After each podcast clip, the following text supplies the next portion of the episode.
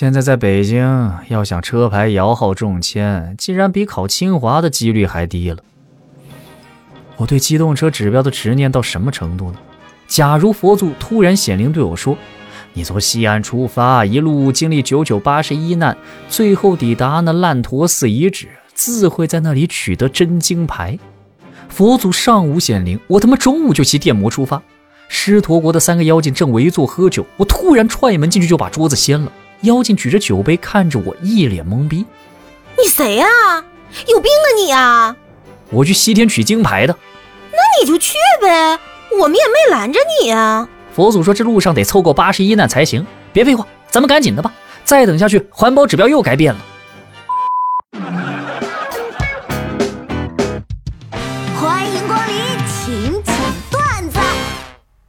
我们单位刚来一个新同事，大哥人不错，对我们也都挺照顾的。有一天，他突然问我：“调儿，你结婚了吗？”哎呀，大哥，你说什么呢？我还没男朋友呢。那等你结婚一定要告诉我，咱俩这么投缘，我给你随两千块钱份子钱。我对他的好感度简直是瞬间爆棚，这大哥也太仗义了。于是回应道：“哥，那你结婚你也一定要告诉我啊，我也不能少了。”结果第二天，我收到了他的结婚请帖。第一次去女朋友家见家长，他爸很反对，但丈母娘却非常喜欢我。第一次见面就说先领证吧。嗯，那你为什么现在还单身呢？后来民政局以不能重婚为由拒绝了丈母娘。调儿，你为什么老给我发 EX 两个字母啊？我什么时候成你前任了？哦，你想多了，是恶心的缩写。哎，有一天，神出现在我的面前。年轻人，你想不想少奋斗十年？我疯狂点头，想啊想啊。于是呢，神点了点头，拿出生死簿，给我减了十岁。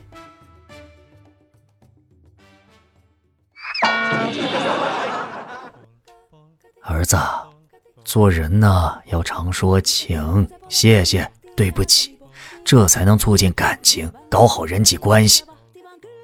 爸爸，那你给我举个例子嘛？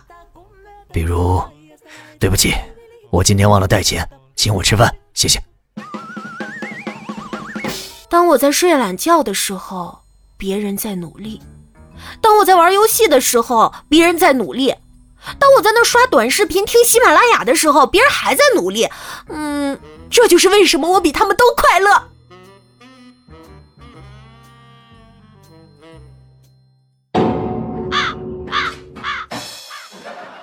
自从开始健身，我的饮食习惯就变了。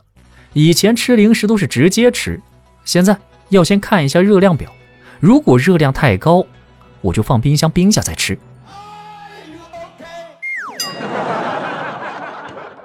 闺女啊，你结婚也三年多了，打算什么时候要孩子呀？啊，你别操心了，我暂时没这打算，以后应该也不生了。不生孩子，将来你老了病了怎么办？不是，怎么啊？这孩子是我未来的药引子啊！今天发生了一件特别悲伤的事儿，我这后背啊起了点疹子，我去医院看病，没想到医生问我你。有没有男朋友？我也不知道哪儿来一股劲儿，突然觉得说没有男朋友的话会很丢人，我就挺起腰杆说：“我有男朋友啊！”然后大夫给我开了几副自己根本没法贴的膏药。